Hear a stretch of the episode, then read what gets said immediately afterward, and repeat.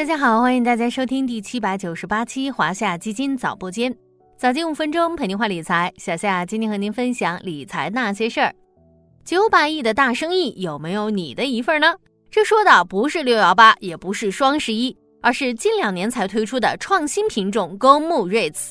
没错，就在不知不觉间呢，A 股市场上市的公募 REITs 数量已经达到了二十七只，首发合计规模达到了九百零八点九二亿元大关。平均每支募资额为三十三点六六亿元。就在最近呢，沪深交易所发布了 REITs 规则适用指引第一号审核关注事项试行的通知，进一步完善基础设施 REITs 审核关注事项，并强化信息披露要求。趁着这个机会，咱们就来聊聊公募 REITs 都有哪些吸引力，在震荡市中又是否是一种另类的投资好工具呢？盘点近两年来上市的这批公募 REITs，我们可以发现三个趋势：一是底层资产越来越丰富。咱们之前跟大家聊过，我们目前试点的基础设施公募 REITs 是由公募基金公司发行，主要投资基础设施的 REITs 品种。借助公募 REITs，投资者用较少的资金就能参与到一栋写字楼、一个产业园、一条高速公路或者其中某个路段这样的大型基础设施项目中。从而分享项目的基础收益和资产升值，而目前上市的二十七只公募 REITs 呢，资产范围覆盖产业园区、高速公路、仓储物流、污水处理、保障性租赁住房和新能源等多种类型。比如小夏家的六只公募 REITs 中，华夏中国交建 REIT、华夏越秀高速 REIT 的底层资产是高速公路，华夏和达高科 REIT。华夏合肥高新 REIT 的底层资产是产业园区，而华夏基金华润有巢 REIT、华夏北京保障房 REIT 则是保障房类型的公募 REITs。二是项目营收表现良好，从已经披露的一季报数据来看，除了三月新上市的两只产品外，二十五只存量 REITs 产品一季度累计实现营收二十点五四亿元，净利润超过四点八三亿元。部分项目的净利润增长显著。三是分红优势凸显。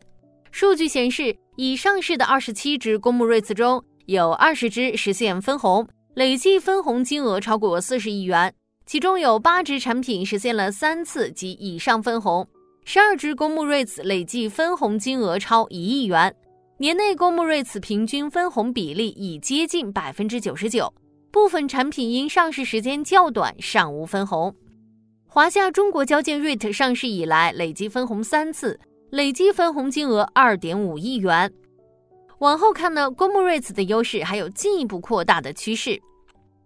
比如在底层资产方面，证监会近日就表示，未来证监会将从四个方面入手推动 REITs 市场健康平稳运行。具体措施包括推动消费基础设施 REITs 项目尽快落地，研究优化 REITs 估值体系。